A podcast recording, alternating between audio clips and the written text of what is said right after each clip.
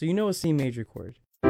It consists of a root, a third, and a fifth. But what about a C major seventh? Root, third, fifth, and seventh. What about a major ninth? Root, third, fifth, seventh, and ninth.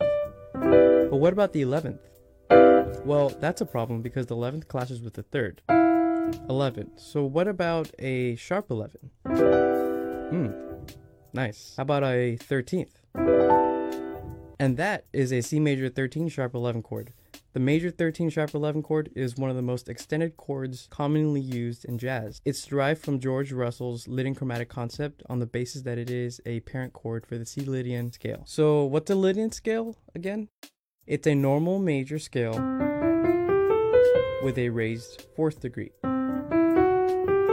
So yes, this chord, when compressed, makes a Lydian scale. And what's the pattern in this chord? So we start off with our root C. We go up a major third to E, we go up a minor third to G, go up a major third to B, go up a minor third to D, up a major third to F sharp, and up a minor third to A. It's basically a repeating alternating series of major and minor thirds. Here we have a major third, and here we have a minor third. Major third, minor third, major third, minor third. Hmm, but what if we keep going? Let's take this down an octave and let's go up a major third to C sharp. Up a minor third to E, up a major third to G sharp, up a minor third to B, and up a major third to D sharp. Let's bring this down again. Let's go up a minor third to F sharp, up a major third to A sharp, up a minor third to C sharp, up a major third to E sharp, and up a minor third to G sharp. Let's yet again bring it down another octave up a major third to B sharp, up a minor third to D sharp, up a major third to F double sharp, up a minor third to A sharp, and up a major third to C double sharp. We're almost there. Let's go up a minor third to E sharp, up a major third to G double sharp, up a minor third to B sharp, or just C. And that chord is a C major 21, double sharp 47, sharp 45, double sharp 43, sharp 41, double sharp 39, sharp 37, sharp 35, sharp 33, sharp 31, sharp 29, sharp 27, sharp 25, sharp 23, sharp 19, sharp 15, sharp 11. It is the most super ultra mega hyper meta beta alpha omega pi chord out there. It's 24 notes, 7 octaves, and takes 3 people to play on the piano. And as a matter of fact, it nearly covers the entire piano. Only 7 of these chords fit in a standard 88 key piano.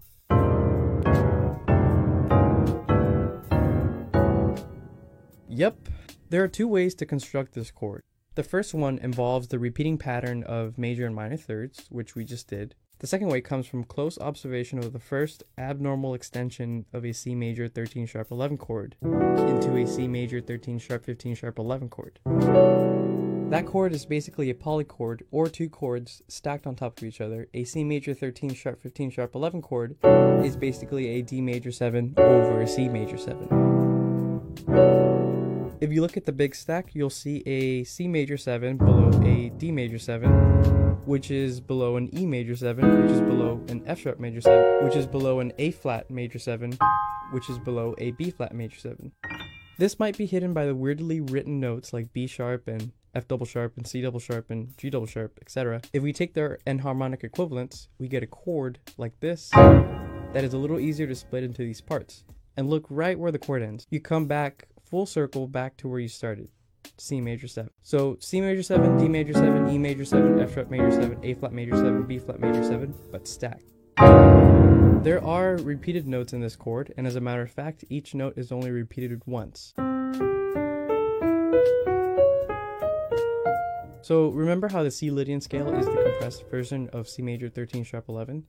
If we were to compress C major 21, double sharp 47, sharp 45, double sharp 43, sharp 41, double sharp 39, sharp 37, sharp 35, sharp 33, sharp 31, sharp 29, sharp 27, sharp 25, sharp 23, sharp 19, sharp 15, sharp 11, we get this.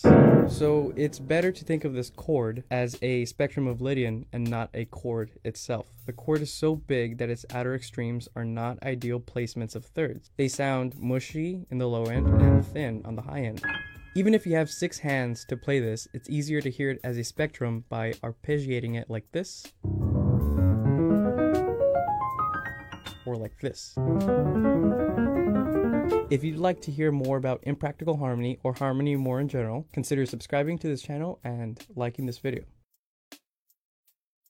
This is similar to the chord Jacob Collier mentioned in his second interview with June Lee. stuff that I've gathered and all this crazy, crazy notes that you've added to chords. Like there's this one chord I know that has all 12 notes in it. Um, did I have I told you this already? I don't think so. So this chord is uh, it's like D7, um, but it has every one of the 12 notes. And my voice, my range isn't big enough to do the whole chord, Yeah. but it goes.